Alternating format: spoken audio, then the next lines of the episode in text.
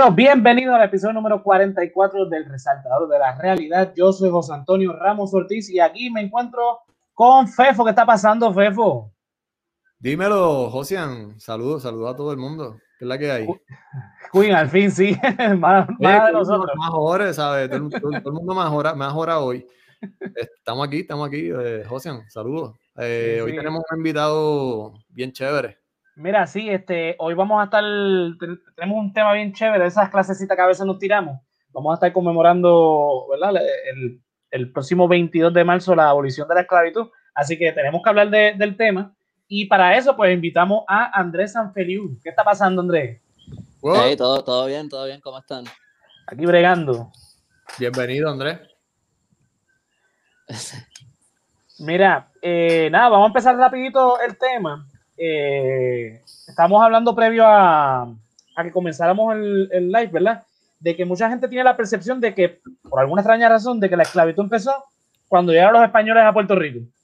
Y se les olvida que la esclavitud es una, una, una institución, una empresa bien antigua.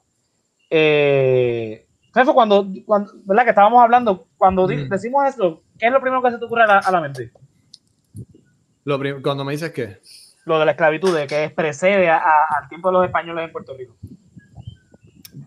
Eh, bueno, estábamos hablando de que esto eran como botines de guerra antes, que a la gente que no mataban, eh, pues realmente los cogían para trabajo forzoso, este, para trabajar la tierra, a las mujeres para otro tipo de trabajo y los esclavizaban a los que no mataban. Estábamos hablando de los griegos, Estábamos claro. hablando de los romanos, pero un poquito más para atrás nos fuimos para eh, los egipcios, eran los judíos. Los, egipcios. los judíos, exacto. Bueno, no eran judíos todavía, eran este, hebreos. Era la forma que se le Sí, no, pero, la, la, básicamente la esclavitud ha existido desde que existen seres humanos.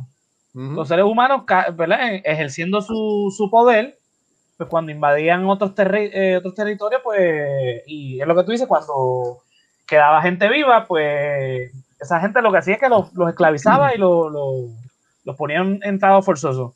Andrés, ¿algún otro comentario que tú quieras decir sobre eso, ¿verdad? De lo que estamos hablando. Sí, yo creo que de la, de la manera que uno, uno se lo imagina siempre con, con, los africanos, yo creo por lo general, pero uno no piensa, por ejemplo, como en Gladiator, ¿verdad? Como que lo, los gladiadores eran esclavos. Eh, y en. Siempre me acuerdo en esto, ¿verdad? Porque era más, más chamaquito, como que lo aprendí viendo la película, yo creo, este, en, en 300 eh, que los, los espartacos, la razón por la que ellos podían dedicarse como que full time a estar entrenando para ser soldados es porque ellos tenían un montón de esclavos que les hacían como que todas las cosas. Y por eso ellos tenían todo el tiempo libre para hacer como que los, estos super soldados que podían como que ser 300 contra los persas y todo eso. Uh -huh, eh, no sí, exacto. Eh, eh, el tema es que la esclavitud no es, es algo que sea exclusivamente en contra de, de los negros, ¿verdad? De, como diría Sifu, de la, de la, gente con más melanina en, en su piel, eh, sino que esto es una, una, institución que ha existido desde siempre y que por lo general eh, eh, viene tras, tras guerras. si usted conoce un poquito de historia antigua, sabe que, que, que habían guerras por donde quiera y por, ¿verdad? por diferentes motivos. el tema es que pues la esclavitud es algo que precede la conquista y colonización de, de las Américas. Entonces, inclusive en América misma, ¿verdad? Pre previo a los españoles, pues los aztecas, los mayas, los, los incas, pues tenían estas instituciones, eh, ¿verdad? Donde lo, que, lo, lo, que habíamos hablado es que en América entonces se, se vuelve como una un, un negocio más, más complicado, es como una industria. Sí, a eso vamos entonces a entrar porque lo que estábamos hablando es, a lo que estamos hablando ahorita, nos estamos refiriendo es que entonces la esclavitud era no era como que vamos a buscar esclavos para X o Y cosas, sino que era como que el daño, el, entre el daño colateral, pues invadimos, quedamos con esta gente, pues vamos a aprovecharla y, y, y, y ponerlos en trabajo forzoso. Cuando llegan a América, como que la situación cambia. Entonces, por eso que tenemos a Andrés aquí, este con nosotros. Hay algo que siempre en las, en las clases de historia nos hablaban, que era de la encomienda. A ver si tú nos puedes abundar un poquito de, sobre eso. Este, sí, de las encomiendas, sabes que fue como difícil, eh, porque yo, yo tengo hasta un libro de las encomiendas y la esclavitud de los taínos. Y a mí se me ha hecho difícil encontrar como una definición de qué es la encomienda, como que a diferencia de la esclavitud. Eh, Y básicamente como que era, yo creo que parte de la razón por la que no distinguen tanto es porque la diferencia como que es casi, como que es como una bobería, o sea, como que cuando, cuando llegaron los españoles al principio, ellos empezaron a coger como que eh, a lo, en la española a taínos y los empezaron como que a esclavizar y de la corona como que les dijeron como que después de un tiempo les dijeron como que mira, mira, mira, como que no, como que no los puedes estar esclavizando porque parece que si, si brincas un poquito para atrás, eh, en, Europa, como que en la época medieval, básicamente como toda Europa como que dejó de tener esclavos, excepto por Portugal, España, Italia, algunas partes de Italia. Y como que, y la Iglesia Católica como que no tenía una oposición moral a la esclavitud.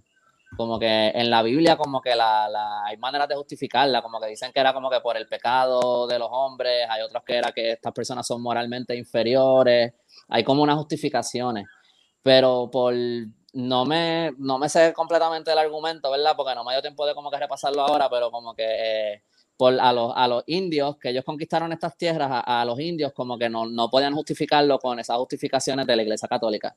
Y entonces no tenían una manera de, así que dijeron que no los podían esclavizar. Y entonces lo que pasó fue que, eh, pues ellos como que encontraron como un loophole y entonces empezaron como que básicamente a anyway tener esclavos, pero era algo como que, como Dice que se parecía más a lo que fueron los repartimientos después, aunque honestamente ni entiendo cuál es la diferencia en ese momento, antes de que, porque suena como lo mismo, como que empiezan como que a repartirse los, los, los taínos entre diferentes colonos, y en el 1503 es que empiezan como que la corona establece el sistema de las encomiendas, y una de las cosas que dicen es que tienen que cristianizarlo, eh, que tienen como que, ¿verdad? Como que no pueden abusar de ellos, y que, y que este, les tenían que pagar. Ahora, la paga era como que, o sea, hay una, en uno de los libros leí como que por siete meses de trabajo de, les pagaron, les pagaban como con ropa, pero como con, con una, como no una t-shirt, pero como que, o sea, como una camisa y, y como que un canto de tela, una, unos zapatos, que para los taínos eso no significaba nada, porque así no es como ellos se vestían, pero les daban como que scraps. Y entonces esa era como su, su loophole, como que sí, las estamos pagando. La mayoría de las veces en verdad no la estaban cristianizando, y voy a hacer lo que les daba la gana. Eh, pero fue como, sí, es como, y entonces también anyway estaban los esclavos, hay como la diferencia entre los encomendados y los esclavos porque lo, podían esclavizar a, a, los indios que se rebelaran, como por ejemplo los caribes, que, que, en verdad se llamaban los calinagos, que le llamaban caníbales, pues a eso, y en Puerto Rico, a, a todos los que resistieron la, la conquista también como que los podían esclavizar. Y ahí venían como estas cacerías humanas que se iban para los montes en caballo y a, cazar niños, ancianos, mujeres, toda la cosa. Y a eso los esclavizaban y los marcaban con la F de Fernando en la frente, con un carimbo. Eso eh, ahí está como la diferencia, como que parece. Pero también leí una cosa de que a los encomendados parece que después en comparación a, a los esclavos que empiezan a importar, parece, hay personas que decían que a los encomendados los trataban peor porque a los, por los esclavos tenían que pagar como que había una inversión de dinero, so, como que tú querías como que, que esa inversión sobreviviera básicamente y te trabajara versus los, los indios que los, los cogían y, y, ya como que los tenían. Eh, mm. Así que, y también habían como estas cosas de que habían personas que tenían encomendados desde España y entonces alquilaban los derechos, o sea que a lo mejor las personas tenían encomendados por una semana y después se los cogían y se los llevaban a otra persona, o sea que por esa semana que tú los tenías, tú los explotabas heavy, porque tú no sabías por cuánto tiempo los ibas a tener. Eh, así que eso fue. O sea que técnicamente, técnicamente estamos hablando de que los encomendados, la diferencia entre el encomendado y la esclavitud es que el encomendado era gratis y tenías la obligación de cristianizarlo, cosa que sabemos que no necesariamente era así, y que se les pagaba y lo que básicamente se les pagaba era una miseria, mientras que el esclavo era algo que pagaban era pues técnicamente una propiedad que tú estabas... Bueno, el esclavo africano era por el que pagabas, los esclavos que cogían acá indios no, esos era anyway sin pagar. Este, ajá, los, encomendados en teoría tenían ciertas protecciones que en verdad casi no se honraban, pero los esclavos no. Yo diría Mira, se conectó, se conectó por ahí desde el carro Sifu. Sifu, ¿nos escucha? Sí, estoy aquí, mano. ¿Qué está pasando, Sifu? ¿Me escuchan? Sí, te escuchamos, te escuchamos. ¿Me escuchan? Eh. Es la que. Estoy aquí guiando, mano. Este, tengo como, como 13 horas de viaje ahora mismo. Se acabo de montar en la carretera. Eh, ¿Cómo estás, Andrés? Saludos. Hola, mucho gusto. Mira, sí, pues estás bajando, estás llegando, a, Georgia, llegando a Georgia. Estoy saliendo de Georgia, papi. Wow, ok. De camino ahora para Alabama de nuevo, para entonces bajar a Houston. Qué viajecito. Está fuerte eso. Sí, cabrón. Pero nada, se pasa bien porque no ando solo. Y pues, según quien hablar, como que cuando se me quedo dormido y todavía tengo que llegar, pues, este, mi PFF aquí puede como que llegarle, puede guiar, Está, y, mano, y que llegamos todo el día hablando de esclavitud en diferentes culturas, estamos, y te estoy escuchando y yo le estoy diciendo a ella como que, mira, están hablando de, este, de lo que le llaman en inglés el, el indentured services, que es cuando este, bueno, estaba, estaba semi esclavizado porque estaba todavía bajo un sueldo, aunque fuera súper mínimo por el piso tirado este, mega, mega estrujado en su cara, pero estabas trabajando, ¿entiendes? Era como que el, el jornalero, ¿entiendes? Bueno, pues básicamente entonces ahora vamos a, transicionar, ¿verdad? Eh, en cómo entonces empieza este comercio de, de, esclavos en, en América. Y cosa rara, eh, España no, no, no, compraba directamente los esclavos en África. O sea, empezaba, y, Andrés quizás me puede abundar en esto, eh, unas licencias, ¿verdad?, que se le daban a ciertos individuos para que entonces compraran los esclavos, ¿verdad? Porque o sea, no eran los europeos directamente, y me corrige si estoy este, equivocado, no eran los europeos los que esclavizaban directamente, eran los mismos africanos en diferentes, diferentes naciones y tribus que, que hay en, en, todo lo largo y ancho del continente africano, ellos esclavizaban a, a, a, estas personas y se lo vendían después entonces a los europeos, que esos europeos venían eh, y los traían hasta acá, hasta América. Y luego de eso, se después, ¿verdad? Primero el, el, sistema de las licencias y luego empieza entonces el sistema del asiento, que es cuando España le concede a una nación en específico, que son los que van entonces a hacer este tipo de, de, de comercio. Andrés, a ver si nos puede entonces pues, guiar más o menos ahí.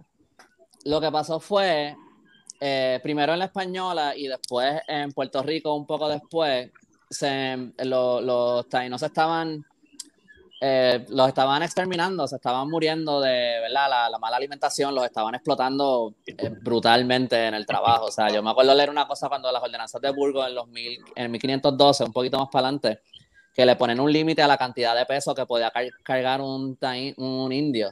Porque parece que como no, no, usaban caballos para llevar la carga, usaban a los mismos indios, a los indígenas y como que era... Eh, y entonces como que, anyway, eh, aquí en Puerto Rico eh, parece que antes de que se empezaran a, los taínos todos a. Los que mataron, los que murieron por hambruna, por la explotación laboral, por las enfermedades, por todo eso, eh, también estaban todos los que estaban revelados y entonces ahí como que no tenían suficiente fuerza de trabajo. Pero ya desde antes de eso, como desde 1509, antes de que empezaran a traer africanos de, de África, empezaron a traer lo que llamaban eh, esclavos ladinos de España, que eso eran, este, y ahí también hay unos que le llaman esclavos blancos, pero eso no era blanco, cuando decían blancos se referían a moros o berberiscos. Eh, y entonces eran pues más por cosas religiosas o por diferentes guerras, eh, como estaban hablando de los prisioneros de guerra y eso, eh, esos, esos africanos ladinos, eh, ellos los empezaron a traer desde 1509 más como sirvientes y poco a poco los van entonces empezando a mover más al, al, lado de la minería y tenían ciertos, ¿verdad? Del punto de vista de los españoles, tenían ciertos beneficios porque, por ejemplo, sabían hablar español, o sea, que era más fácil comunicarte con ellos eh, habían un montón de, de cosas que, que, ellos sabían hacer, que los taínos no sabían, como cosas en España, cosas artesanales y cosas así, que, que los, no, no, existían en las Antillas, o sea que los, los indígenas no sabían hacerlo, pero los ladinos sí. Y también estaba el lado de que para los, para los taínos, como que el oro era una cosa como que ancestral, súper sagrada y todo eso, sacarlo de, la, de, de, de los ríos para dárselo a, a los españoles, eso era como eso era bien fuerte para ellos, como que emocionalmente, tú sabes. Y también se habla de cómo eh, ellos estaban básicamente perdiendo la religión porque ellos de repente llegan estos españoles y, lo, y, se lo están y se están quedando con todo y los están matando y les están trayendo a esta otra religión y ellos están como que, pero ¿y los dioses de nosotros? ¿Dónde están? Como que estos dioses todopoderosos y sabía como toda esta crisis de, de bien fuerte, como que de, de, quién tú eres, qué tú crees, que tú, como que eh, tu moralidad, todo, como que todo está en cuestión en esos momentos. Y eso del oro, pues como que solamente como que le, le añade a eso pues lo, con lo, so está, hay cosas que dicen de que, de que si los africanos eran eh, más trabajadores o que si eran como que más fuertes o qué sé yo ni qué, en verdad eso no es, tú sabes, no es que uno fuera mejor esclavo que otro, eh, habían diferentes tipos de situaciones. Eh, ya entonces como para, ay, no, no me acuerdo el año, pero como empiezan a eventualmente a traer africanos de de África un poquito después. Y ahí sí, este, ¿verdad? Yo no sé tanto de esa parte, eso es lo que siempre he escuchado, de que eran los mismos africanos que, que, que capturaban a otros africanos, pero yo creo que eso es algo que hay que como tener como un poquito de cuidado, porque yo siento que a veces yo escucho a la gente diciéndolo como para justificar, como que, ah, no, es que eran ellos mismos, como si fueran este, como si fuera su, su culpa, como que si el, el que vino esclavizado escogió ser esclavo solamente porque otra, otra persona de África diferente, otro rey de otro reino, en, los capturó y los trajo como si todo fuera una misma cosa. Y, y no es así, ¿verdad? Este, hay que tener cuidado porque recuerda que, que, también esa historia la conocemos porque es la historia que nos cuentan los españoles. No tenemos entonces el lado, el otro lado ¿verdad? Que, nos pueden entonces censurar si eso era, era, así. Este, mira, Quinn nos está preguntando que si vamos a hablar de la libertad de jornadero, porque me pone después entonces lo de que Sidre la regresó. Lo, lo, podemos hablar más, más a detalle más al frente, así que no te apures. Mira, lo, tengo, lo tengo aquí en las notas porque es súper relevante después. Este, claro. Mira, y aquí nos pone José Ramos Vega, nos pone esclavos modernos del 2021, trabajadores trabajando a 7.25 la hora. Sí, una, forma. Ese era cuando, cuando, Andrés estaba diciendo lo de que le pagaban después de siete meses con, con una camisa a los indios.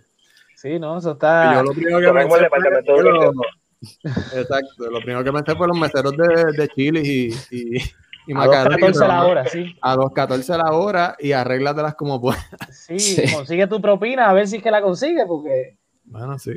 Este, bueno, el, a, verdad, resumiendo lo que está diciendo Andrés, ¿verdad? Que es muy relevante.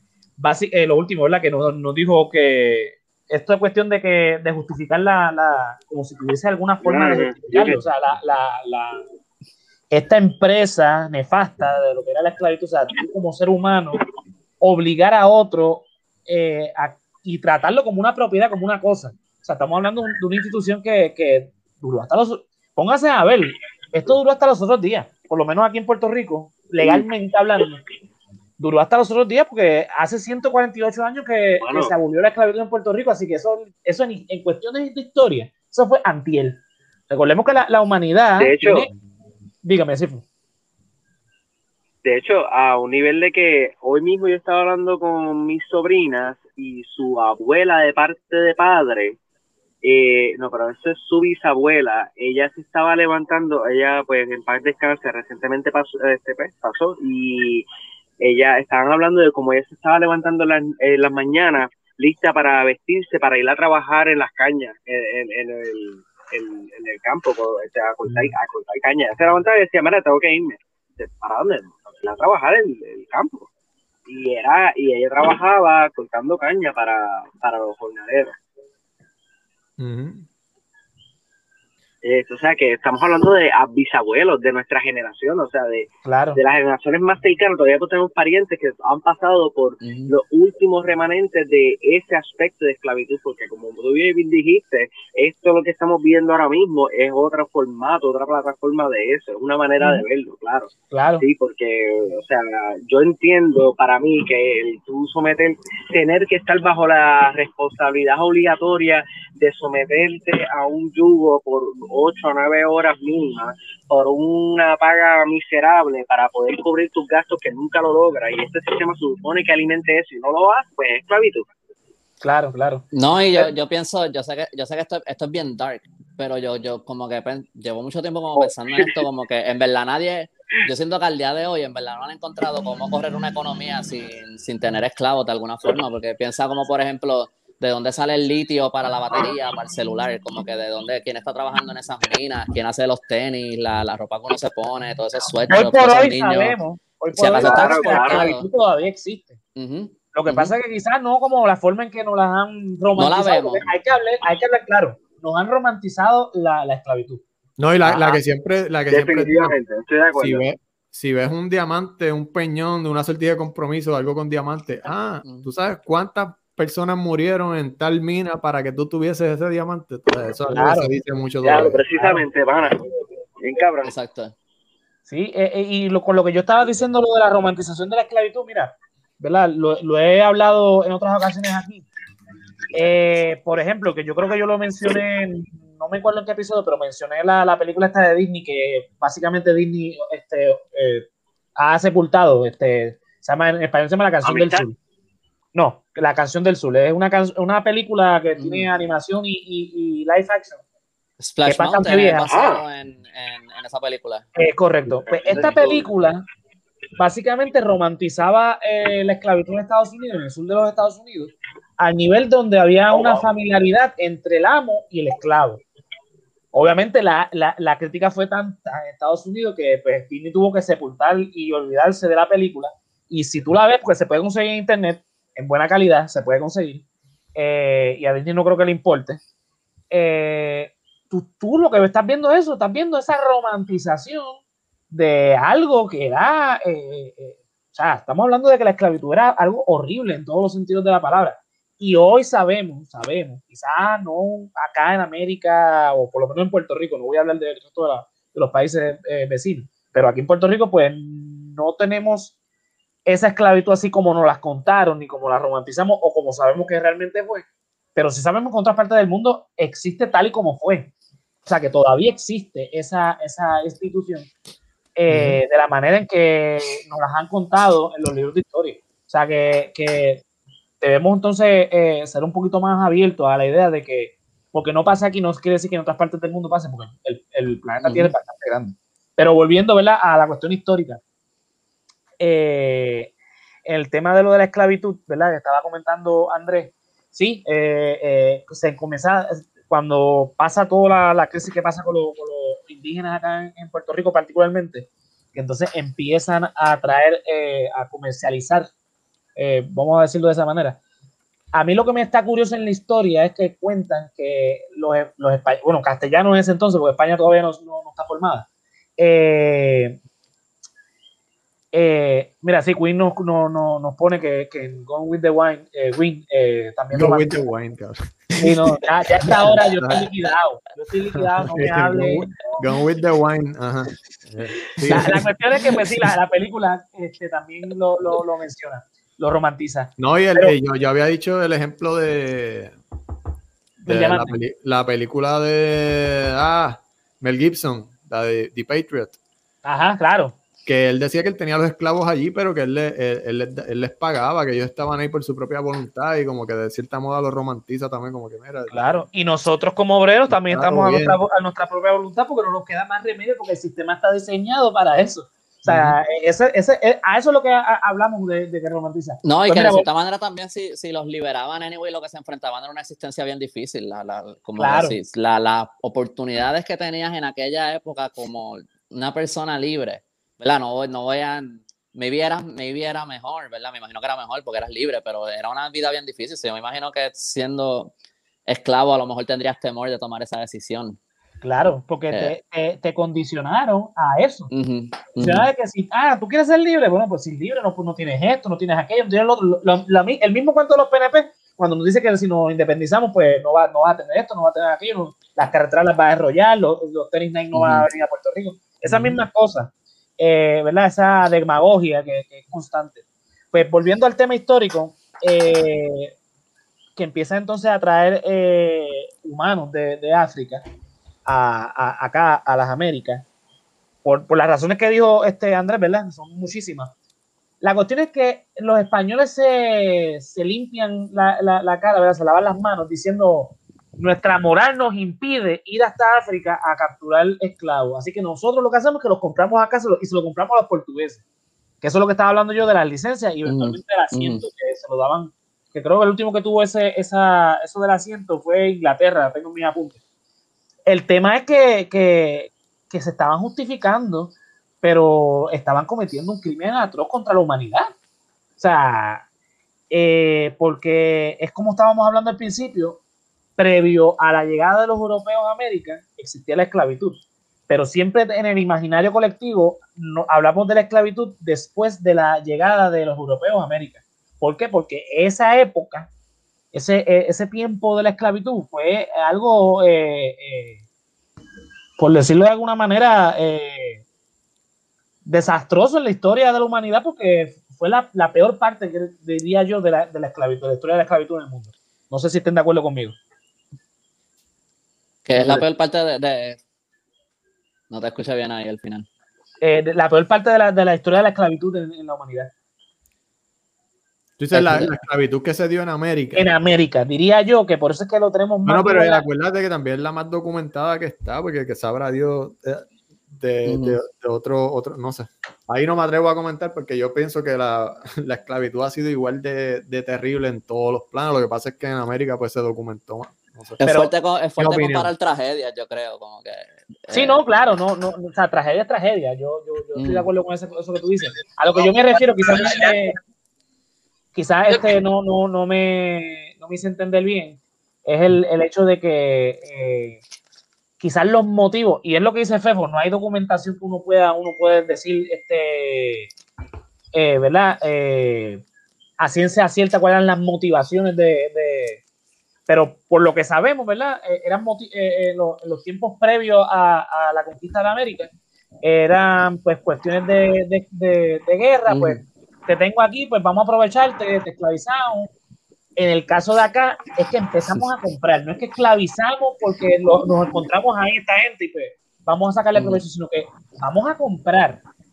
Que ahí donde, donde es que yo veo que no es que sea peor, es que las dos son igual de malas, no, no me malinterpreten, pero el agravante, por decirlo de alguna manera, es que entonces ahora los voy a comprar porque lo que me encontré aquí en América no sirven, según la percepción de, esta gente, pues eso es lo que nos cuentan en la historia. Había, otra, había otro argumento que me pareció bien interesante y este casi nunca lo mencionan, y es que eh, había un beneficio económico porque los indígenas aquí en, en, Puerto en América, si tú los esclavizabas, ya eso estaba aquí, ¿verdad? eso el beneficio era solamente para los colonos y lo que recibía España pues era pues el producto de lo que se sacaba como el oro eh, que el, quinto real y todo eso, pero con los africanos estaba lo que se llamaba el almorifaz, el almo, ay, se me, el almojarifazgo.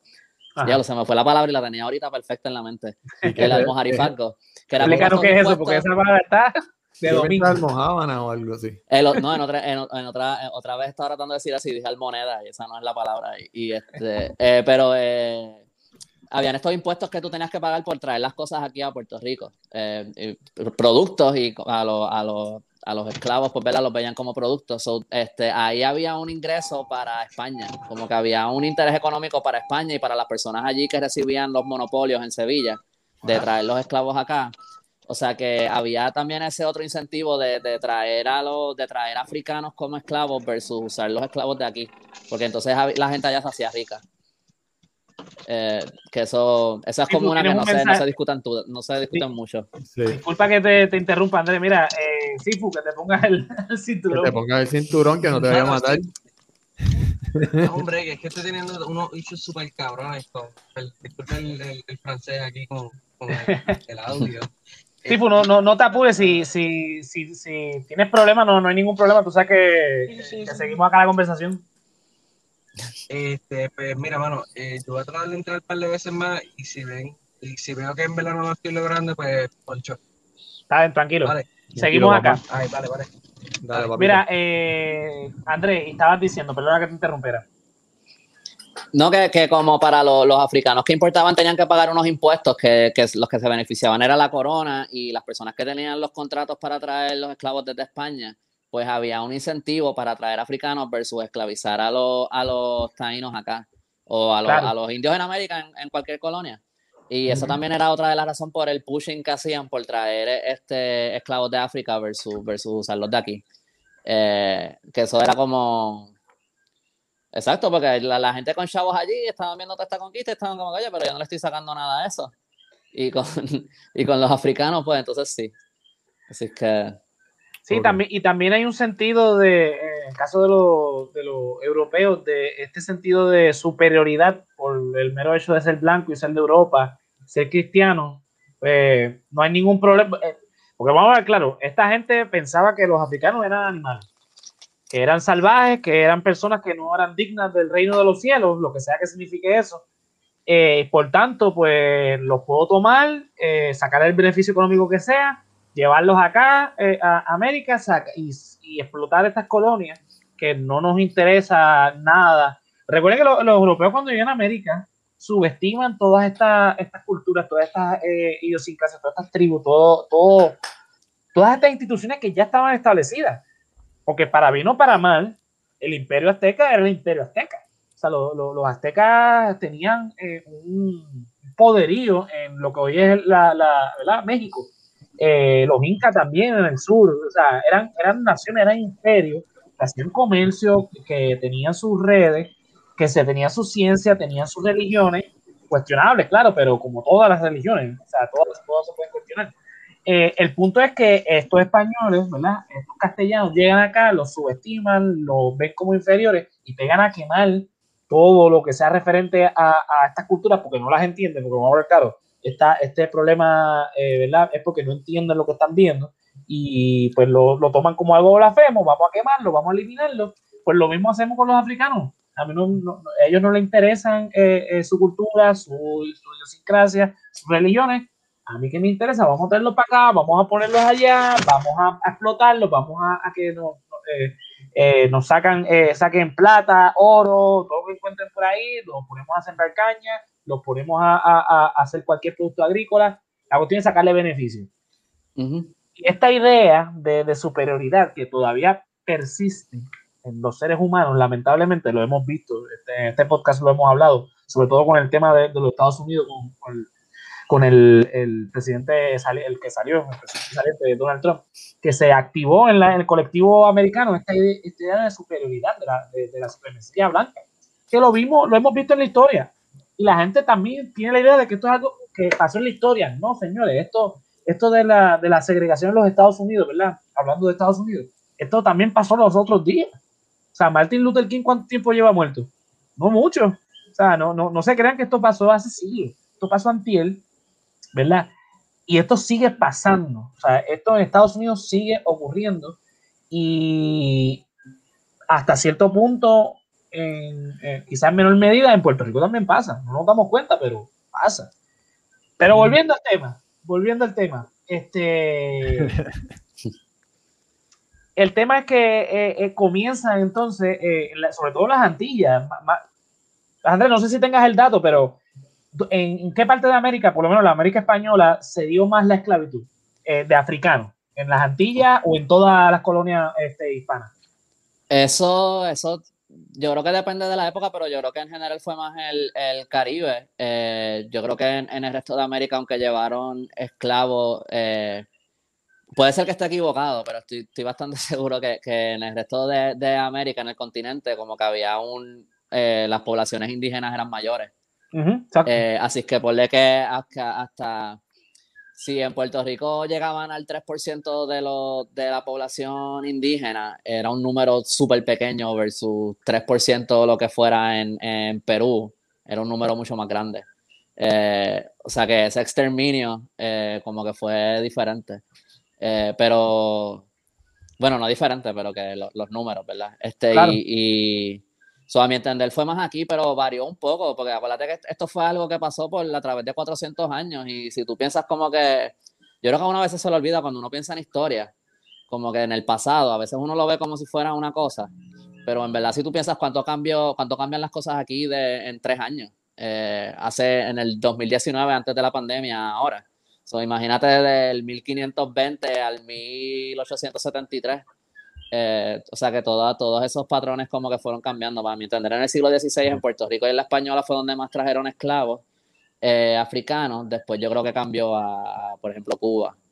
Y, sí, de hecho, yo entiendo que Cuba es la, la, antilla que más esclavos africanos trajeron, si, si no me equivoco. Eh, y allí creo que se la, la, esclavitud después también. Eh, sí. si no me equivoco. Que... Sí, pues recuerda que, recuerda que mientras estaba, se abolió la esclavitud en Puerto Rico, en, en Cuba se estaba dando la primera guerra de independencia. De, todavía, porque la, la, de los 10 años. Así que allá pues fue más, mucho más tarde, tienes razón en eso.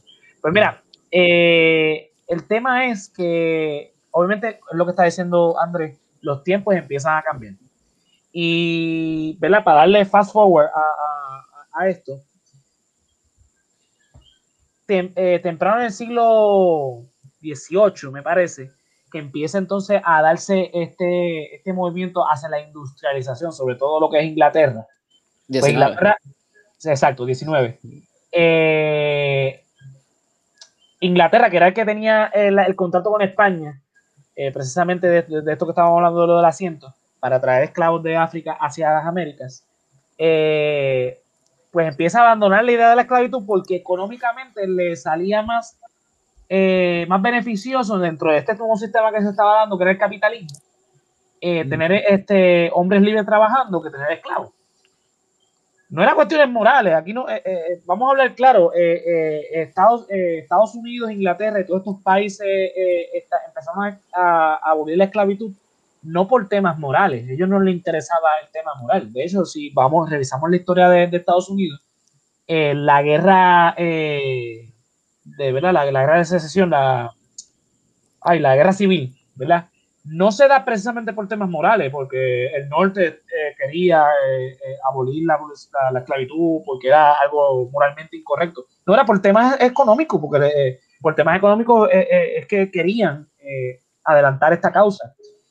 Lo mismo pasa en, Puerto Rico. Pero, ¿verdad? Para, para, para no desviarme, porque si me pego a hablar de Estados Unidos, pues la conversación se, complica, mucho más. En el tema de, lo que es Puerto Rico, ¿verdad? Lo que me, lo que me interesa entonces es ver cómo es que empieza eh, el tema de la abolición de la esclavitud. En el tema de los criollos, Andrés, ¿cómo es que se empieza entonces eh, a, a, dar el tema de la abolición de la esclavitud? Pues fíjate, algo interesante para, para, para hablar de eso, interesante para comparar Estados Unidos y Puerto Rico es que en, en Puerto Rico parece que había una, en, o yo, yo no sé si era también en Cuba, que había una, una mortandad bien alta de los esclavos versus en Estados Unidos. Seguían como que teniendo hijos y como que habían generaciones y generaciones de esclavos, pero aquí, por, no sé si es que los explotaban más o no sé qué era, pero aquí como que se, se, se, se morían, sin, sin eh, tenían que seguir trayendo esclavos de África, tenían que seguir trayendo como que más africanos importando. Eh, so, a mi entender, ya en el siglo XIX, Estados Unidos no estaba importando tantos esclavos como eh, Puerto Rico y Cuba. Pero entonces España tuvo que hacer como unos tratados con, con Inglaterra, por eso mismo de la esclavitud. Inglaterra estaba como que en, en, este, en contra de que se siguiera haciendo ese tráfico de esclavos. Y entonces lo que pasó fue que habían como estos permisos de que los ingleses podían capturar un barco de, de, esclavistas y quedarse con lo que había en el barco y devolver a los esclavos a, África y liberarlos. Eh, y entonces, este, pues de ahí eh, los precios empiezan a subir de los esclavos que traían. Aquí en Puerto Rico se empiezan a dar cuenta y también por este, que, que si los precios siguen subiendo va a llegar un punto que ellos no van a tener ingresos. Eh, de, con, lo, con la caña y lo que sea que estuvieran exportando. O sea que ahí ellos se empiezan como medio a asustar y como en los... Y aquí es donde entran esas cosas de, de los jornaleros, eh, que primero tuvo otro nombre, ay, ahora se me olvidó el nombre, tenía un nombre primero, una cosa que vino como antecedente, como el, mil, 1838, que empiezan con estas leyes de, de, como que en contra de la vagancia, así es como le llamaban. Y entonces era eh, Déjame ver, yo creo que yo lo tengo aquí, sigue, sigue ahí. Leyes en contra de la vagancia. Eso es lo que hace falta imponer aquí, no es por nada. No, es bien horrible, es bien horrible. Hay mucho vago aquí. Mira, eso es lo de la, libreta del jornalero. Eh, sí, pero primero, primero tuvo otra. Sí, tiene otro nombre, nombre, pero era parecido, era casi lo mismo. Eh, pero básicamente todo declarado vago se le obliga a trabajar en una hacienda y para ser declarado vago es porque tenía una economía de subsistencia y no producía demás para la venta. Lo que producía era solo para consumo propio. O sea, que no es que era vago, es que para efectos del Estado, pues no producía lo suficiente como para vender, pues por lo tanto tú eres un vago. Pues, tú lo que, eh, Los hacendadores necesitaban, necesitaban obligar a la gente a trabajar porque esas personas no estaban dispuestas a hacer ese trabajo por lo que fuera que te fueran a pagar, que era una mierda, ¿verdad? Ajá, exacto. Así que eh, pues no lo iban a hacer, obviamente. Así que entonces los tenían que obligar. Y entonces se inventaron esta cosa de que eran vagos y que por ser vagos este, se llevaba a los mm. vicios y al pecado y a qué sé yo ni qué. Y entonces tenían esta justificación moral para. Y entonces empiezan con este sistema que eventualmente. Este, yo creo que hubo un momento que eso como que termina y después vuelve a iniciar eh, más adelante, eh, bajo otro gobernador, eh, con otro nombre. Pero entonces era como esta cosa de que lo, lo pues ya, y entonces sí es el sistema de, jornaleros, pero es lo mismo, como que con esas cosas de vagancia y si tenías que siempre llevar la libreta contigo. Eso te iba a, decir ahora. Y te podían eh, arrestar y te podían poner a trabajar en, qué sé yo, en diferentes obras del Estado y cosas si tú no cumplías. Pero eh, tu, tu patro, el, el patrono lo que hacía era que cuando te, cuando te empezabas a, ¿verdad? Cuando te contrataban, por decirlo así, no sé cómo decirle, cuando empiezas a trabajar para él, te, te daba un adelanto y ya entonces desde el principio tú estabas en deuda con él. Y si tú tenías deudas, tú no podías dejar de ser jornalero. Y entonces, básicamente, tú nunca saldabas las deudas porque ese adelanto, entonces, la próxima semana ese salario era para pagar esa deuda y entonces tenías otra deuda y era como este ciclo de, nunca, de nunca acabar. Lo, lo, lindo de este sistema era que la hacienda te pagaba con un, un, sistema, no me acuerdo ahora cómo se llama, pero era una moneda que solamente servía en la hacienda. Sea, tú podías comprar de la misma hacienda. No, no, o sea, era, era un, círculo vicioso. Mira, esto de la libreta de jornalero, que lo dijo Queen cuando, ahorita cuando, empezó, cuando comentó sobre el tema. Sidre la regresó, porque Sidre básicamente lo que está proponiendo, y para poner en contexto a lo que nos están escuchando, es que él está proponiendo que los, que los patronos tengan un sistema donde puedan acusar a sus trabajadores que no quieran regresar a trabajar porque le es más efectivo o le es más lucrativo seguir viviendo del gobierno bajo las ayudas estas como el PUA que volver a, lo que decía ahorita por ahí también otros de los que comentaron, al 725. Mucha gente está diciendo, ¿para qué carajo yo voy a volver a trabajar si estoy ganando más con el PUA que con, o con cualquier otro beneficio que esté dando el gobierno?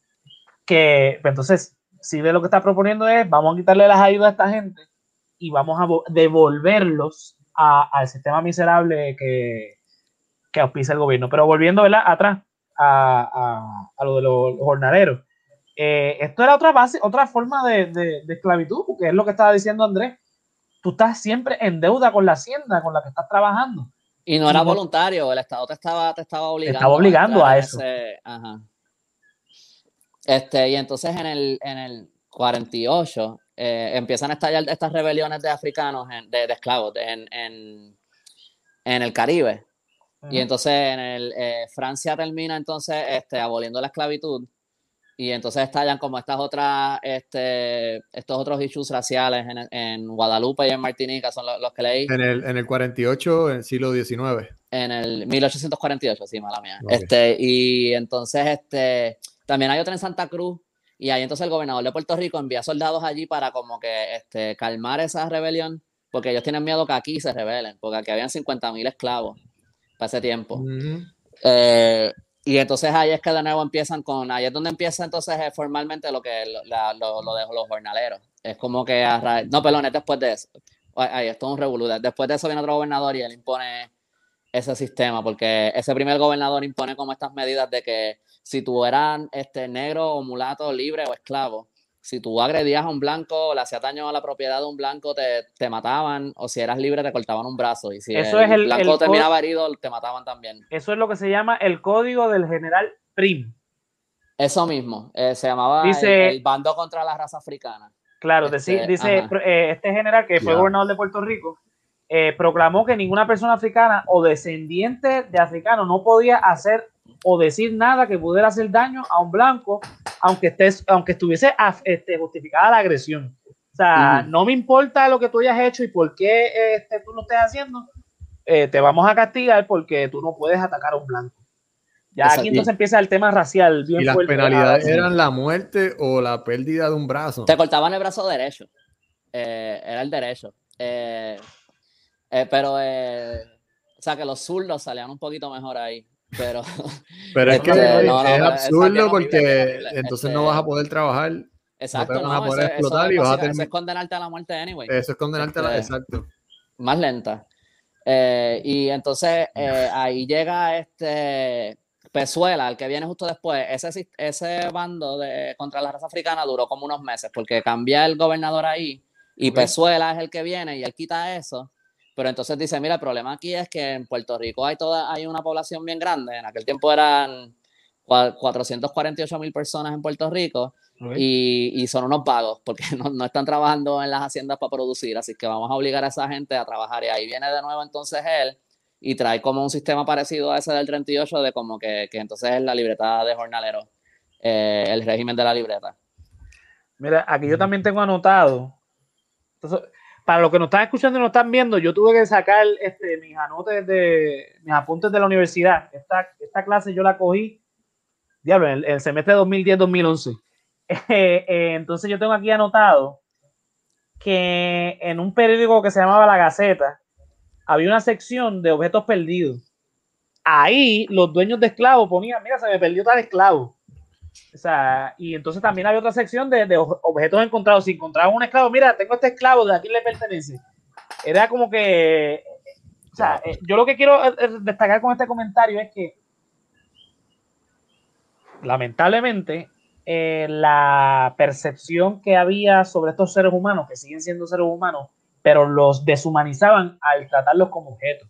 O sea, eh, habían subastas, por ejemplo, eh, cuando los esclavos tenían hijos y quizás el, dueño no, quería este, permanecer con esos niños, pues lo, subastaban y, decían, bueno, pero aquí tengo esta, esta negrita, es jovencita, sirve para esto, para aquello, para lo otro sabe hablar, este, tiene cierta educación, o sea, como menospreciando o, o, o, o tildándolos de brutos por el mero hecho de, de, ser este negro. Eh, mira, yo tengo aquí también apuntado, yo cogí clases con el profesor Guillermo Baral, que es un historiador, su primer libro, de hecho, si lo puedo poner aquí, se llama Esclavos Rebeldes. Entonces, ese libro detalla eh, ciertas conspiraciones y sublevaciones que ocurrieron en Puerto Rico entre 1795 y 1873. Hubo varias. Eh, ¿verdad? Que yo tengo en Aguadilla, tengo en Bayamón, en Ponce, en Isabela, en Tuabaja, son varias que, hubo. Eh, a lo que voy es con esto es que los esclavos no estaban contentos, obviamente, con y se llevaban revelando desde 1514. Exacto, esto es lo que está evidenciado. principio estuvieron, eh, eh, eh, sí, Puerto Rico Negro de Jalisco Padillo, él habla de la primera en América, fue en Puerto Rico, de la primera rebelión de esclavos negros en el 1514.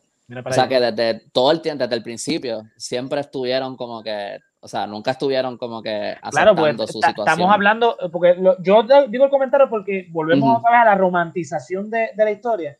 Y se nos hizo creer, porque hay que hablar claro, a todos nosotros se nos hizo creer que estas personas eh, eran sumisas y que pues aceptaban esto así y eh, entonces esto estaba bien, pero no, o sea, ni los taínos, ¿verdad? El que, eh, ¿verdad? Si revisamos un poco la historia, si uno lee más, que eso es lo que nosotros queremos en este podcast, que la gente lea más, que se eduque más, que que cuestione todo. Esa es la historia que cuentan ellos. Claro los taínos no estaban contentos con que llegaran los españoles, esta gente rara, eh, a venir a, su país a, joderlo. No, yo, yo desde un principio busqué esa información de Agüevana el Bravo y usted se va a dar cuenta de que, de que llegó Juan Ponce de León aquí a joder.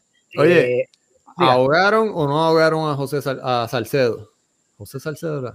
Diego, Diego Salcedo. Diego Salcedo, ¿lo ahogaron o no lo ahogaron? Eso, se, eso es una fábula. Yo escribí de eso. Hay, hay quienes dicen que es una fábula, hay quienes dicen que no, pero si, si es. Si, by the way, no se llamaba Diego. Yo no sé de dónde la gente sacó lo de Diego, porque yo busqué el, el, el texto de Oviedo y solamente dice un joven Salcedo, de apellido Salcedo. Que lo de este, Diego se lo añadieron acá. Sí, yo no sé. Ah, hubo un Diego Salcedo que fue otra persona en la española, pero este, mucho antes. Eh, pero si fue real, si pasó, pero no fue para probar que los españoles eran, no eran dioses, porque ya, tú sabes, ya en la española habían matado un montón de, españoles antes, ya como que habían, ya habían visto un montón de españoles morirse. Sabían que no eran, probablemente si fue real, fue como una declaración de guerra. El, el, punto es que siempre nos han querido enseñar que los indios puertorriqueños eran tontos, eran bobos y pensaban que los... No, señores, no, no es así. Y siempre nos han ponido, nos, nos han puesto, debo decir, este, ya hasta ahora, gente, yo, mira, para, hacer la aclaración, yo estoy despierto desde las 7 de la mañana. Son las que, las 9 de la mañana, yo estuve todo el día trabajando para después venir a hacer esto, así que me disculpan los disparates que puedo decir en vivo, pero por eso estamos en vivo. Anyway, eh, los taínos eran guerreros. Los taínos llegaron los españoles y no fue que se la pusieron fácil a, a, a, los, los españoles, no. Ellos dieron batalla. Lo que pasa es que como el que cuenta la historia es el español y no el indio, ¿verdad? Porque no tenemos nada de los indios. Los indios no nos dejaron nada escrito porque los españoles quemaron todo lo que, lo que pudiesen haber este, dejado. Porque los, los, taínos, hasta donde sabemos, no tenían un sistema de escritura. Pero el punto es que no, ellos dieron batalla. Pasa lo mismo con los africanos cuando los esclavicen. Eh, ellos no, claro que no están de acuerdo con que, los obligaran a hacer algo que ellos no querían, que los usurparan de sus tierras, los trajeran a una tierra extraña y que tras de eso los, obligaban a trabajar por jornadas de 15, 18, 20 horas. Y que tras de eso los maltrataban, porque no era como que punto a trabajar ahí, te superviso, si lo haces mal, pues te regaño. No, es que si no lo haces según su visión, te voy a azotar y te voy a marcar con el calimbo para que la gente sepa que tú eres mío. No tenían este, escritura, ¿verdad? Per se.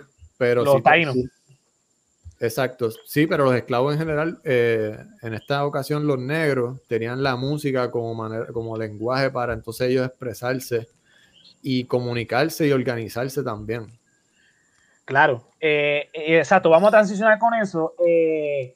Lo, lo, que, lo que se le puede decir, se puede decir de alguna manera, se le sacó provecho a esto, es que culturalmente nos dejó una herencia o sea, eh, una de las formas de, que nos comunicamos nosotros los, perdóname, los, esclavos en esta entonces, para precisamente armar estas sublevaciones que, estamos hablando, es a través de, la música.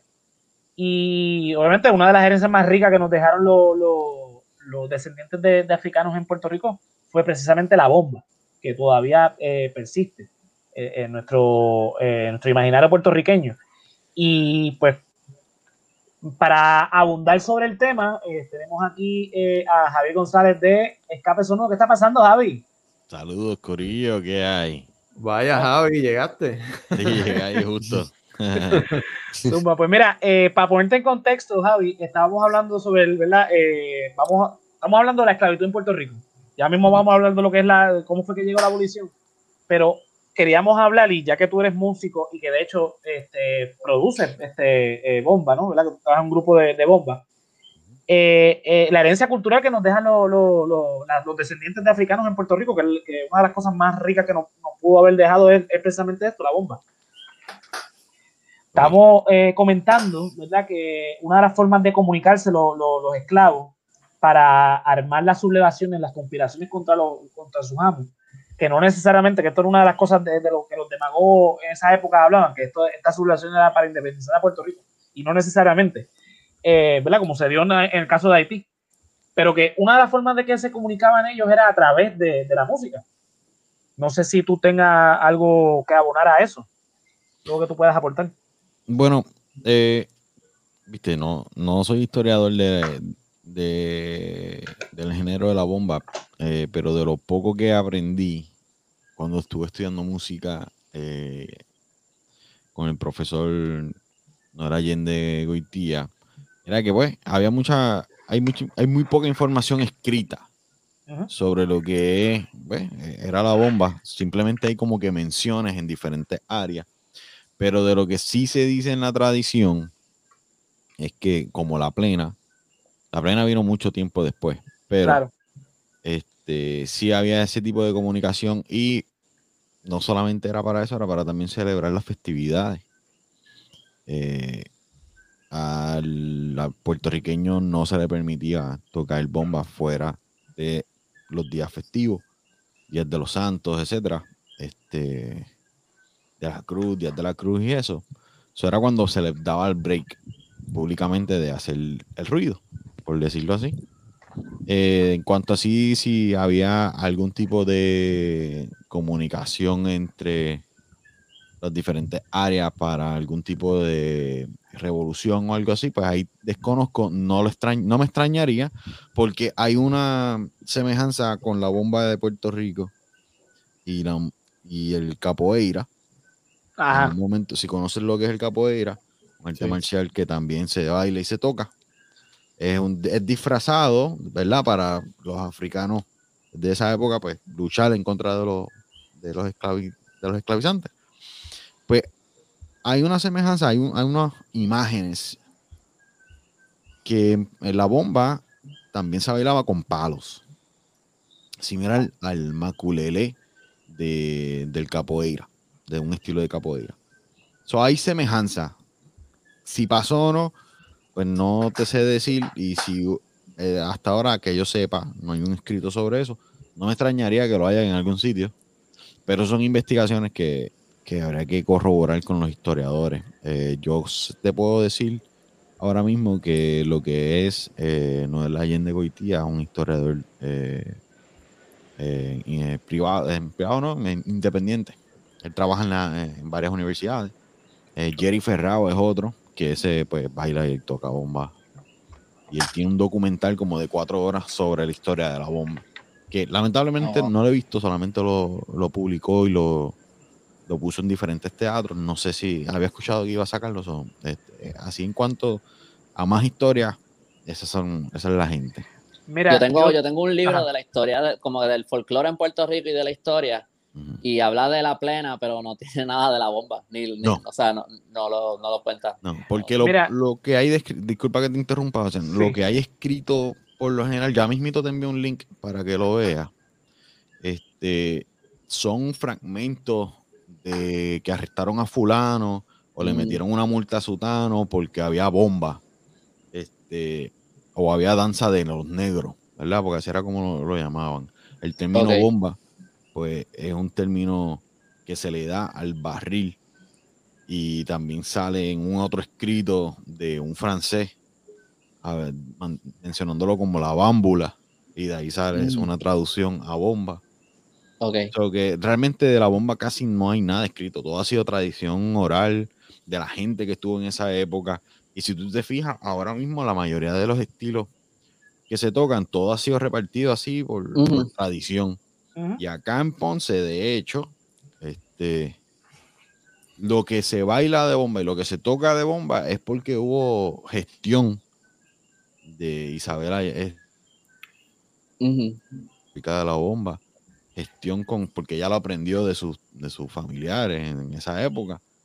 Y pues decidieron, vamos a, vamos a meterle un poquito de esto y ellos montaron un grupo folclórico para allá, para los, los 70, 80, de chamaquito, qué sé yo, desde que Beto, que es el que toca conmigo, pues tocaba con ellos, o desde antes.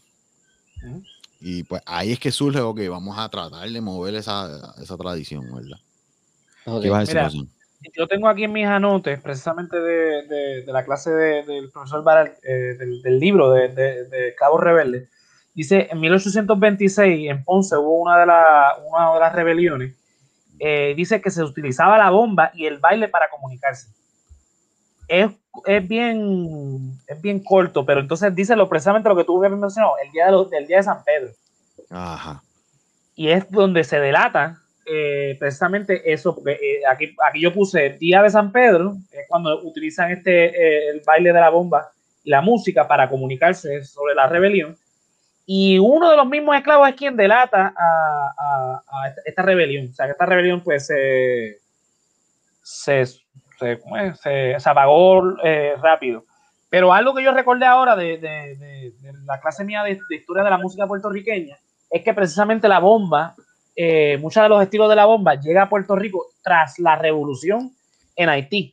Y muchos de, los estilos de la bomba, y tú me vas a corregir, Javier, porque tú eres el que sabe, tienen nombres eh, franceses. Eh, por, precisamente por eso, porque hubo entonces una migración bastante grande de, haitianos, o mejor dicho, de, los franceses que escaparon con, con sus esclavos hasta Puerto Rico y ellos traen eh, eh, de allá un montón de cosas que aportan a la creación eventualmente de la bomba. Sí, acá la, digamos, la fusión de los africanos y, de los, y, de los, esclavos fue eh, de la, del archipiélago de las Antillas. So, tenemos, sí, tenemos lo de, la, lo de Haití, San Cruz, Santo Tomás, Curazao, de toda esa área, todos esos africanos, sí, está la fertilidad, ¿cómo se llama eso? La polinización cruzada, fertilización cruzada. Eso sí, eso está. De hecho, no recuerdo si es eh, Perú, no recuerdo si es Perú, que también tienen bomba. Como la nuestra. Similar, yes. Ok. Sí, no, este, eh, eh, a eso es lo que iba. lo estábamos comentando antes que tú entraras, que la, esclavitud africana, pues mayormente ha sido en las Antillas, pero que llegó hasta cierto punto a otras colonias hispanas de... estamos hablando exclusivamente de, España, pues no. Si nos podemos a, mezclar entonces ahora los portugueses y los, ingleses, no, no acabamos aquí. Pero el punto es que, que sí, precisamente de, de, de, este lamentable hecho de la historia, ¿verdad? Que es la esclavitud, que lo hemos mencionado durante la última hora, se le pudo sacar la cuestión cultural. Nos heredaron, por supuesto, por la bomba, que es lo que estamos hablando ahora. Eh, la plena también surge de eso, eh, que, pero es más reciente. Yo entiendo que la plena es del siglo XX. Tú me vas a corregir, Javier. Sí, sí, Es, más moderna. Sí, eh, entiendo yo que es a principios del siglo XX que se da. Ya, se, se usa más como tipo periódico. Exacto, era el periódico de ese entonces. Eh, eh, era para pues, llevar la... El mensaje, la comunicación. Claro. Oye, la, cancioncita esta de la bomba, ay, qué rica, eso no es de eso. Es una plena, vamos a empezar por ahí. Antes, Dos cosas diferentes, la bomba es una cosa, la plena es otra. Sí, no, se suena lo muy que diferente. acaba de decir es literalmente una plena. Ah, sí, sí. se toca en Navidades. Exacto. Sí, las parrandas que yo doy en Navidad quedaba, porque con la pandemia no se pueden dar. Esa es una plena, eso se toca con panderos y con. con sí, una plena, definitivamente. Lo que sí te digo es que el ritmo de la plena tiene un ritmo bien similar en la bomba. La bomba se llama el, el holandés, si no me equivoco. Eh, algo así, ¿la? Porque yo siempre mezclo. ¿la? Yo soy bastante nuevo en, la, escena de la bomba. So, Beto probablemente me rompe la cara si me escucha. Pero, y dos o tres más por ahí de la escena. Eh, pero sí hay un ritmo en, la bomba que es bien similar a la, plena. Claro. Mira, eh, para ir entonces moviéndonos un poco a, al tema de la abolición, eh, empiezan obviamente, eh, Andrés lo había comentado al principio, al principio no, hace, hace un momento, de que el precio de los esclavos, o sea, eh, aquí yo tengo notado que al principio los esclavos podían costarte 100 pesos y luego empezó a incrementar el costo de los esclavos hasta llegar creo que a 600 pesos, no sé si llegó a más, que fue entonces uno de, los argumentos a favor de, la abolición de la esclavitud porque entonces era más el, el, el, precio de esclavos comparado con el precio de azúcar, pues no, no era costo efectivo. O sea, ahí es que empieza entonces a hablarse de, de la abolición de, de, la esclavitud en Puerto Rico. Andrés, no sé si entonces tenga... En el, en el, sí, yo no, yo lo de los precios y eso yo nunca los miro porque ahí cuando tú empiezas a ver cuánto costaba algo en el 1800 versus ahora o en el 1600, para mí eso no significa nada, así que yo no, los precios yo no lo, como que esa parte yo la salté. Pero eh, en, por lo que leí, en el 1850 llegaron, tú sabes que, dije como que, que lo, los esclavistas, las personas que tienen esclavos en Puerto Rico, se empezaron a dar cuenta que si el precio seguía subiendo, ellos no iban, iba a llegar a un punto que no iban a tener ingresos. Ese punto se llegó en el, como en el 1850. Así que ahí eh, ellos no, decidieron que no iban a comprar más esclavos. Y, y, entonces dejaron de traer esclavos a Puerto Rico. Y los empezaron a llevar solamente a Cuba, porque en Cuba todavía parece como que todavía parece que ellos podían sostener esos precios y seguir, y seguir como que sacándole ingresos. Eh, y entonces ya entonces parece que del, ¿verdad? A lo, mejor, esto fue lo que leí en este libro, este es el tipo de cosas que hace yo le pienso, a lo mejor a lo mejor ahí pasaron, trajeron más esclavos después, que no lo cuentan aquí, pero parece que de ahí hasta el 1873 no trajeron más esclavos. Eh, lo que había era lo que había aquí y, y ya. Eh, no, hubo más, no hubo tráfico de esclavos nuevos. So, esa población que eran como de 50.000 en el 1846, por ahí, este, ya para el 1873 eran como 30.000.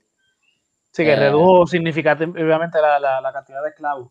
Entonces, lo otro que tengo por aquí es, España es la última nación europea que mantiene la esclavitud. O sea, ya, ya España empezaba a quedarse atrás como el rabo del perro.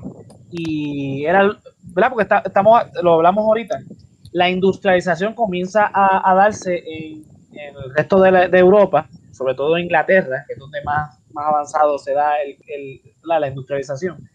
Pasa lo mismo con Francia, con Italia, con Alemania. Este, y pues ya la esclavitud no es una empresa que, aporte a la economía, porque eh, El, hombre libre era más productivo que, un esclavo. Entonces, pues, obviamente se pone en vergüenza y ahí es cuando, entre comillas, eh, eh, entonces, el otro argumento era que la lo mismo que estoy hablando yo, la eficiencia del hombre libre es mayor que la del esclavo. Eh, sí, ellos decían algo de que tres, como era, este, tres días de trabajo de un esclavo equivalía a dos días de trabajo de un hombre libre, algo así. Eh, era como un argumento que, que decían. Exacto, que, los argumentos abolicionistas no necesariamente eran eh, argumentos morales, es lo, que yo estaba diciendo al principio. Pero yo creo que, yo no sé si, o sea, estoy yo aquí diciendo, ¿verdad? Pero cuando estaba hablando como que de estas personas como Betanza y eso, yo creo que si, si estaban haciendo una, un argumento económico, probablemente era más la manera de ellos convencer, o sea, no estoy hablando de todo el mundo que fuera abolicionista, claro. pero probablemente, pero yo sí creo que habían personas que si eran bien como que más por los ideales y por la moralidad, como que mira, esto está bien fucked up, como vamos a tener esclavos, como que esto es horrible. Eh, pero de la el argumento que tú le llevas al gobierno no va a ser ese ideal, porque ahí tú no vas a sacar nada, o sea que entonces lo llevas por el lado económico para convencerlo. Claro. Este, Ajá, o sea que yo creo que hay de las dos. Hay personas que es puramente por un interés económico y yo creo que también, pero no creo que era todo el mundo. Claro, obviamente es lo que tú dices. Obviamente gente como Betance, pues quizás tenía, que era, un hombre de, ¿verdad? de, ideales, eh, tenía una, eh, una posición un poco más moralista versus lo que, lo que él tenía que ir a convencer al resto, mira, eh, un hombre libre te sale más barato o es más eficiente, eh, o, whatever, ¿verdad? Porque lo que leí eh, es que muchos de estos abolicionistas, o algunos de ellos, eh, eran personas, ¿verdad? Que nacieron de familias o, ricas o de clase media, y algunos de ellos los criaron hasta mujeres esclavas, eran las que los criaron cuando eran niños. Y después estas personas se fueron a estudiar a Europa, a Francia, a Inglaterra, y se expusieron a todos estos ideales abolicionistas, abolicionistas que acá no tenían y cuando ellos regresan a Puerto Rico y empiezan a ver los horrores y más Betances, que trabajó con toda esta cosa del cólera en el 1855, que atendió personas pobres, esclavos, personas libres de todo, como que él estuvo en un contacto bien cercano con esas personas. Ahí sí yo creo que había como una, como una, como una inquietud moral, como que de, que, mira, esto está mal, como que, este, como que esta isla que yo quiero tanto, donde yo nací y todo esto, y está practicando esto contra otros puertorriqueños, como que eh, sí, pero pues la manera de obtenerlo, pues a lo mejor no era ese argumento. Tenían que hacerlo, tenían que elaborarlo de otra manera. Claro, es como cuando los pipiolos tratan de convencer al resto de los puertorriqueños de, que la independencia es por la cuestión de la nacionalidad y, que nosotros somos nosotros y toda la cosa, versus cuando te dicen, mira, lo que pasa es que, eh, pues económicamente hablando, pues es más costo efectivo. O sea, el argumento eh, es claro, o sea, a veces tú no puedes vender algo con cuestiones morales, porque no necesariamente esa es la, por eso te digo que, que cuando llega la abolición por parte del gobierno, no necesariamente es por un tema moral. Quizás los que lucharon detrás de ellos sí, pero el gobierno cuando toma esas acciones dice, mira, es que más, eh, nos conviene más por razones económicas, por mover la, la, economía. También, yo no sé eh, si, yo creo que el grito de Lares también tuvo algo que ver, porque ahí participaron muchos esclavos y eran todos ellos abolicionistas, y eso fue como un susto que pasaron como que los, los españoles, como que eso es algo que Francisco Moscoso lo menciona en, su libro de Grito del Ares. Él dice como que aquí esto como que falta estudiar, pero aquí como que hay algo. Porque en el Grito del Ares proclamaron la, libertad para todos los esclavos. Claro. Y, la, y creo que también lo del sistema de libretas, también, el régimen de libretas, creo que también lo, lo, declaran. Ajá. Y iba a decir algo y se me fue. Este, pero también entonces esto tuvo algo que ver con España, que hubo como un cambio de régimen por un periodo bien corto donde los que asumieron el poder en España eran como que estas personas liberales y en ese momento eh, fue que aprovecharon para hacer ese push para... Claro, en el, eh, en el contexto español, pues eh, recuerda que, que, España es invadida por los franceses, se pone a Pepe Botella como rey de España y entonces se proclama la, la República de España. En ese momento Puerto Rico se convierte en provincia eh, ¿verdad? Por este gobierno esto no fue antes, esto no fue antes. Lo que estoy mencionando. Estoy mal yo con la cronología. Eso no fue como más a Eso no fue antes. Esto sí, esto fue exacto, al principio de. Esto fue antes, lo que estoy mencionando es antes de, del grito del Ares, si no me equivoco. Porque este es el precedente que da a, la guerra de independencia en, el resto de la Pero en el, en el 1873 hubo otro cambio así. Eh, claro, eh, claro porque hubo, hubo, otra constitución que pasó lo mismo. Pasó lo mismo, Puerto Rico se volvió a convertir en, una provincia. Eh, era el, el, siglo XIX un siglo bien interesante porque hubo mucho tirijala político y entre esas cosas pasó lo de la, la abolición de la esclavitud. Mira, llega 1870, ¿verdad? Ya, ya hablamos de lo, ¿verdad? los, argumentos de, de la esclavitud y llega precisamente eh, eh, el 1870, que es donde entonces empieza la transición hacia, hacia la abolición de la esclavitud. Eh, yo no, sé dónde tengo los anotes aquí, pero entonces la cuestión es que entonces tengo aquí, ah, mira aquí, los conservadores son un grupo... Ok, en 1870 España proclama una ley para preparar a Puerto Rico y a Cuba para la abolición a todos los esclavos mayores de 60 años iban a ser libres. Nacidos después de la proclamación eran libres y se le dará la libertad a quienes fueron objeto de maltratos. O sea, estamos hablando que le van a dar eh, la, libertad a personas de 60 años o más. Estamos hablando de una época muy, muy diferente a la nuestra. So que ya estas personas básicamente iban a necesitar de sus amos porque ya eran ancianos, por decirlo de alguna manera los nacidos después de la proclama iban a ser libres, pero sus madres seguían siendo este, esclavos, esclavas. Y entonces se le iba a dar la libertad a quienes probaran en un tribunal que eran objeto de maltrato. Y hemos establecido ya que era un sistema que donde se le daba privilegio al blanco. O sea que estos años de preparación, entre comillas, pues no sirvieron de mucho.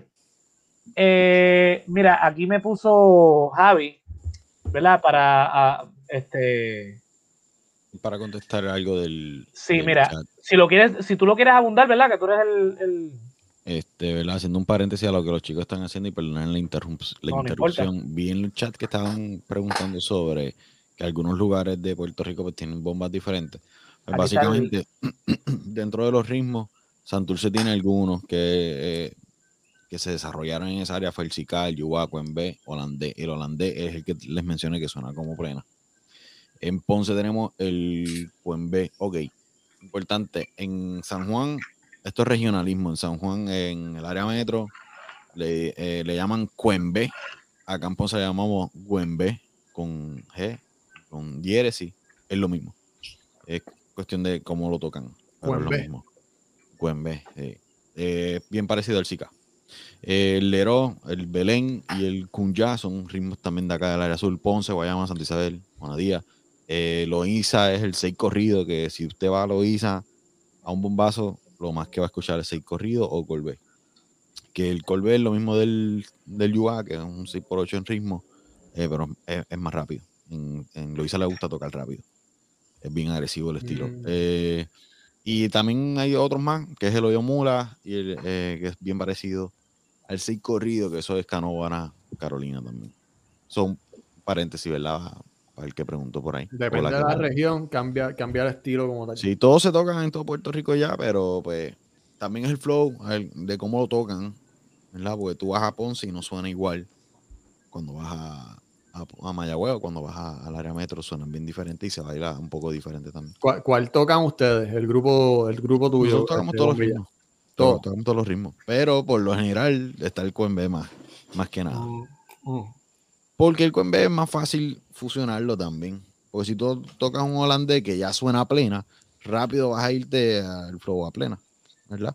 Mm, Pero entonces el QMB es un poquito más fácil fusionarlo con otras cosas. Interesante eso. Bueno, volviendo un poco entonces a la cuestión de la abolición.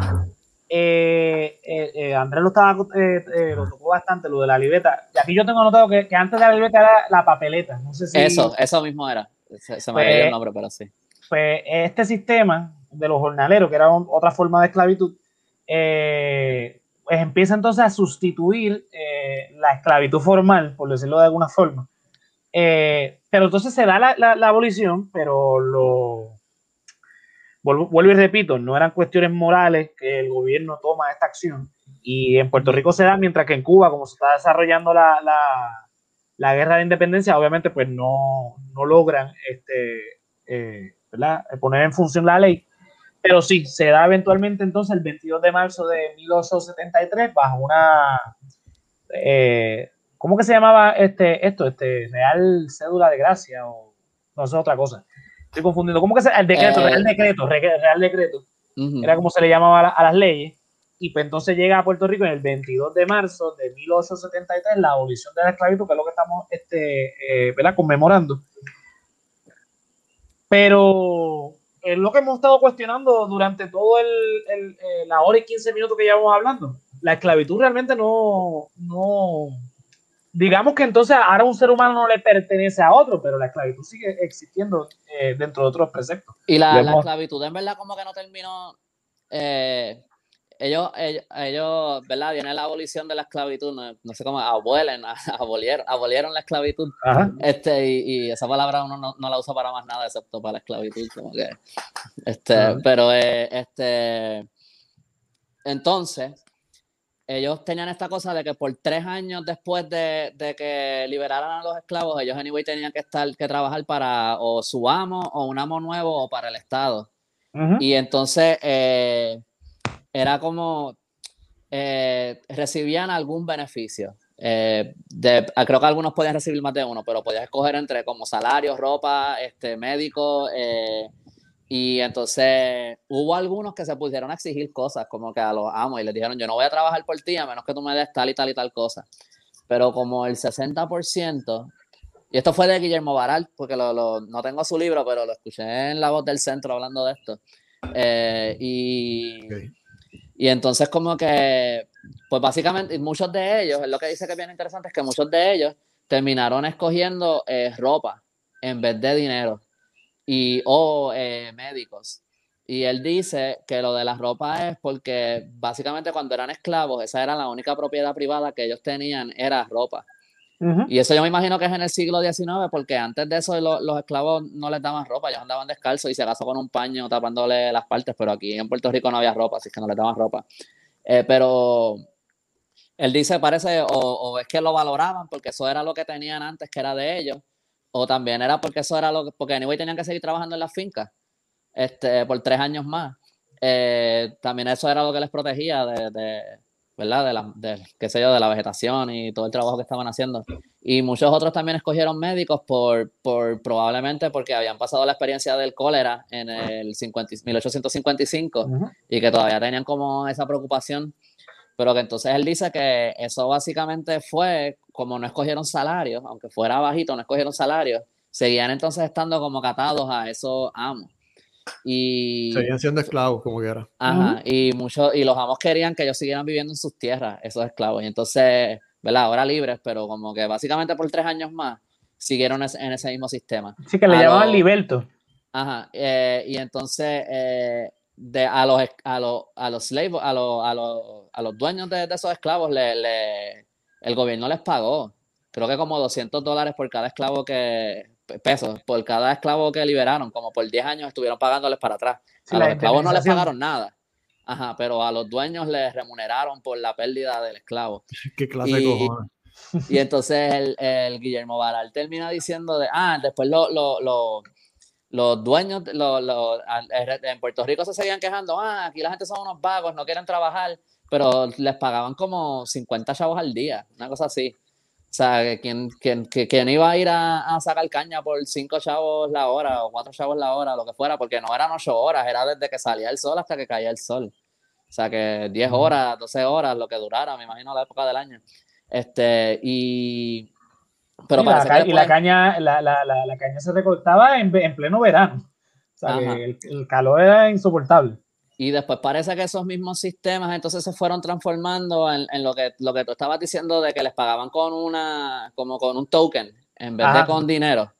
Y eso sigue así hasta como el 1900, hasta el 1934 creo que es que, eso, que esa práctica termina. o sea que, hasta el 1934 había un montón de personas que no tenían dinero, como que tú con, con esas chapas tú ibas a, a, se me olvidó el nombre ahora, lo, lo tengo escrito por ahí, pero eh, eh, tú ibas a, tú, tú, lo comprabas todo en la misma hacienda donde trabajabas. Sí, la, la hacienda tenía como una tiendita y entonces tú, eso, eso creo que se llaman riles, que le, creo que le llamaban.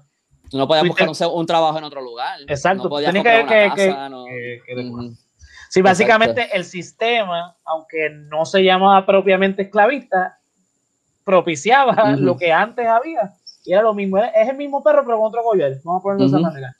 Y sí, llega entonces el cambio de soberanía y esas prácticas siguen estando.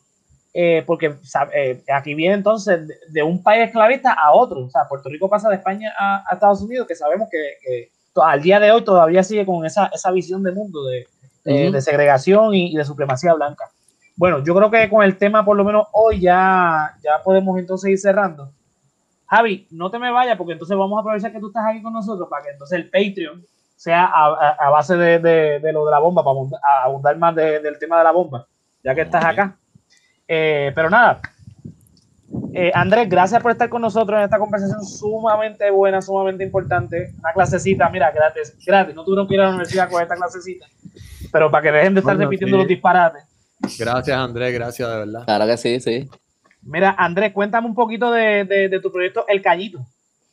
Pues el Callito es básicamente lo que empezó como mi página de autor y se ha convertido como en esta plataforma para contar de historia de Puerto Rico. Tengo un blog, elcallito.com, tengo el Instagram, el Facebook y ahí siempre les cuento como que, pues a veces tengo temas grandes en el blog, pero por lo general son como este, algún tema pequeño de la historia de Puerto Rico y entonces, pero como que trato de profundizar lo más posible en ese tema. Eh, y ahí está el, el logo en la gorra, ahora me lo pongo siempre como uniforme. Este, y, y entonces, pero es mi página de autor porque yo tengo este libro, este, Ramita, que es como una fantasía histórica en Puerto Rico. Ah, mírala ahí. Este, Brutal, nice. No sabía como, son, son 15 Yo sabía que tu cara era de- familiar. Había salido un anuncio tuyo en algún lado. Ah, no sé, yo no, si he puesto anuncios no es con mi cara, este, pero eh, eso me, me daría un par de, no sé, esto sería un papelón. Pero, pero sí, este, son 15 cuentos cortos de, de fantasía histórica, son como que de taínos, piratas, este, eh, esclavos, este, brujas, eh, un montón de temas diferentes, todos como que ubicados en Puerto Rico. Pero es, ficción. Es ficción, es fantasía, como que basado ok. en, so, en el callito yo te cuento como que el true story de la historia de Puerto Rico y entonces en mis libros pues es ficción y entonces estoy trabajando para ver si en verano publico ya mi novela Mangle, Oh, que es como nice. la, la secuela, Brutal. que en verdad es, ¿verdad? Ramitas lo publiqué antes, pero en verdad mi mente es como un prequel porque está setting up la historia de lo que va a ser Mangle. Así que, ajá. Así que eso es lo que. Ah, y también tengo este otro libro, vamos a aprovechar que estoy aquí. Este es el de mi abuelo. Seguro. Él es un ingeniero, eh, él fue como el primer ingeniero ambiental de Puerto Rico. Él trabajó con, los, con los derrames como del Ocean Eagle en, el 60, en los 60, este, básicamente todas las contaminaciones de las aguas en, desde como los 60 para acá. Y escribió este libro como de, de todos los derrames y naufragios en, en Puerto Rico desde, desde antes de los españoles hasta, hasta el presente. ¿Cómo, Y- se llama el libro? Este, Este se llama Breve Historia de Naufragios y Derrames en Puerto Rico. Él se llama Rafael Cruz Pérez, Zumba. ingeniero. Brutal. ¿Estos libros Mm. dónde los pueden conseguir, este, Andrés? Pues sí, están en Amazon y en Libro 787. Si me buscan en el website elcallito.com, ahí tengo los links para, para comprarlos. Brutal. ya Oye, lo saben. Andrés, vi que subiste, yo te sigo en Instagram, vi que subiste un modelo de escala 3D como del morro, según unos planos Ah, que tú sí. conseguiste. Cuéntame de ese viaje. Ah, sí, bueno, es que yo soy como que mi, mi day job, yo soy artista gráfico y yo hasta trabajé en, en una compañía de eventos en un tiempo, so yo sé hacer 3D como que para eventos y renders y toda esa cosa, y entonces aproveché porque tengo esto, en verdad fue porque iba a hacer este video de YouTube y tengo estas imágenes de, de cómo era el morro, pero son como del National Park Service, de como son de los otros días, son, yo pensé a lo mejor yo no tengo permiso para usar esto, así que dije pues voy a tener que hacerlo. Y entonces pues lo, lo monté en Ok. 3D, este, pero me falta, como que eso es solamente la parte que daba al mar, hay otra parte que daba a tierra que no me ha dado tiempo todavía de hacer, pero este, eso es algo que llevaba mucho tiempo queriendo hacer porque aquí no hay mucha, aquí no hay muchas imágenes de cómo era Puerto Rico en el siglo XVI, XVII. XVIII. Sí, Y son los, eso es algo los- que- los siglos olvidados en la historia de Puerto Rico. No, es y lo que que llevo mucho tiempo queriendo como que crear esas imágenes, pero no me Sí. da tiempo. Eh, ese fue como uno de esos primeros como intentos de, de empezar a Quedó recrear bru- eso. a mí me gustó, quedó brutal y yo Gracias. siempre veo tu contenido en Instagram y siempre este, das contexto histórico y tiras unos mapas que yo nunca, ningún, ningún libro de historia había conseguido Eso en Eh, GeoIsla, en GeoIsla los tienen casi todos. Este, GeoIsla. Sí, sí, es súper difícil buscar, tienes que ir página por página porque no puedes como que search. Ah, no, no, yo me voy a tienen- tu página, yo me voy tienen, al este, callito y yo lo veo ahí. Sí, Pues ya sí. lo sabe, gente. le- pueden conseguir a Andrés en El Callito, lo pueden conseguir en Facebook, en Instagram, dijiste, ¿verdad? Facebook, Instagram y bueno, el canal de YouTube también. Este, Ah, zumba. eh, ajá. Ah, pues y también, tengo, ah, también tengo la tienda en Etsy, se llama Hot Tropic. Pues tienen el link en mi website, lo van a ver. Este, acá, y pueden conseguir la gorra y t-shirts y cosas. Brutal. este, Todo lo pueden de conseguir entonces en www.elcallito.com. Exacto, exacto. Zumba. Yes. Bueno, pues vamos a la sección favorita de todos los que nos escuchan y nos ven todos los viernes. Llega, Aquí, aquí la gente falta y se jode. ¿Ves? Mira, si fuese ese No, que, que se conectó. Sí, no, que yo estoy en un podcast, ¿no? Y no vienen. Y pues, eso es lo que pasa. Mira, eh, por ejemplo, todos los, no, esto ya es casi todos los viernes porque hace tiempo que no la vemos. Todos los viernes nos preguntamos, ¿dónde puñeta está Jordiani Alvarado? Pues mira, la vieron en Puerto Rico esta vez, Ah, está acá, está local. ¿sí? Mira dónde la vieron. Ah, era la ira. A Giuliani En la, vieron en la, ca- en la cara de Lindo y de Isabela. Oye, me saludan a Charlie, este, Giuliani. Eh, saluda a Charlie Delgado allí. Oye, está de lo más chula ella allí.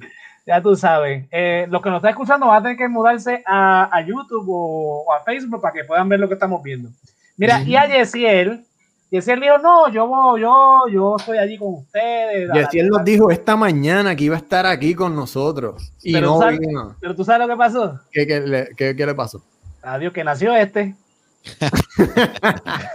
Mira, Yesiel, para los que no entienden, ¿verdad? Que nos están viendo por primera vez, Yesiel vive en Florida y entonces él tiene un extraño eh, apego a los cocodrilos. Y tan es así que a usted, ustedes lo pueden conseguir a Yesiel en, en onlyfans.com slash Yesiel el cocodrilo. Y usted va a ver todas esas fotos fantásticas que ha visto a lo largo y ancho de este podcast. Las va a ver toditas ahí. Sí, Yesiel, si están monetizando, háblanos, ¿sabes? Que- habla claro. Tienes, tira tienes que darnos algo, ¿verdad? Por eso nosotros te promocionamos todos los viernes acá. Mira, Sifu, no- Sifu estuvo con nosotros, así que le voy a pautar por lo menos la- la- la- las redes. Mira, a Sifu Sí, lo pueden conseguir en, en Instagram como I am Boricua y en, en Facebook como Jonathan Rivera Campudoni. Ahí Yes. pues va a ver los viajes que se va este, nuestro filósofo. El ¿no? Sifu, el. Sifu lo que pasa es que estaba, eh, tenía una emergencia familiar y tuvo que guiar en carro de Houston a Georgia y estaba guiando de Georgia a Houston ahora y él no se conectó del carro, pero tenía problemas de conexión y por eso no. Y obviamente pues no, no puedo, pero me imagino que hubiese aportado muchísimo este, a esta conversación. Pero nada, eh, Javi, eh, pauta lo tuyo, papá. Como usted quiera. En- me consiguen por Escape Sonoro Podcast. eh, un podcast de música. Hablamos de todo lo que es música.